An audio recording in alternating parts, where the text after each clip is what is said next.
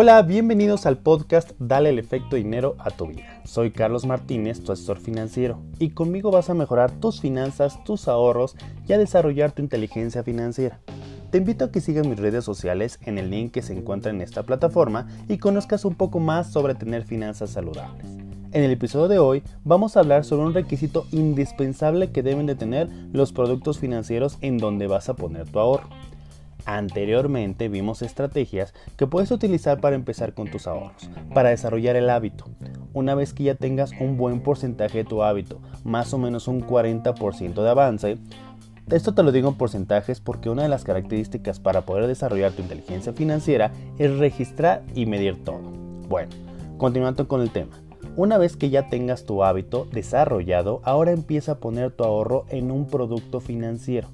Esto es para que mientras vas ahorrando también siga creciendo, que tenga rendimientos y una de las razones principales es que no pierda poder adquisitivo.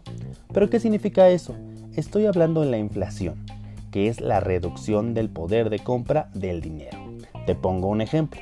Si hace 10 años comprabas un gansito a 7 pesos y ahora te cuesta 12 pesos, es producto de la inflación. Como puedes ver, las cosas cada vez aumentan su costo.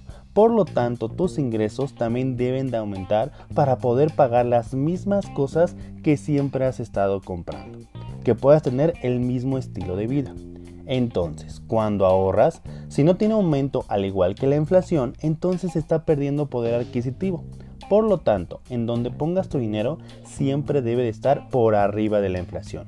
Incluso en este mes, aquí en México, tuvimos un aumento en la inflación de más del 4% anual.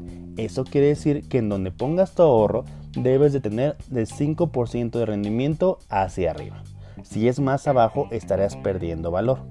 Te preguntarás en qué productos puedes tener tus ahorros. En México de preferencia escoge herramientas con renta fija, es decir, que siempre tengas el mismo rendimiento, que no esté variando.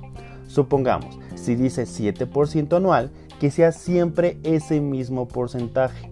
Ojo, estamos hablando del ahorro, aún no hablamos sobre inversión.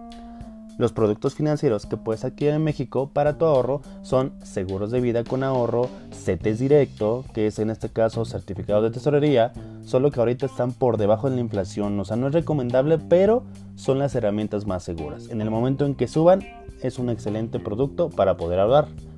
Sofipos y en algunos bancos, recordando siempre que estén arriba de la inflación, ya que si tiene un rendimiento por debajo, no te conviene.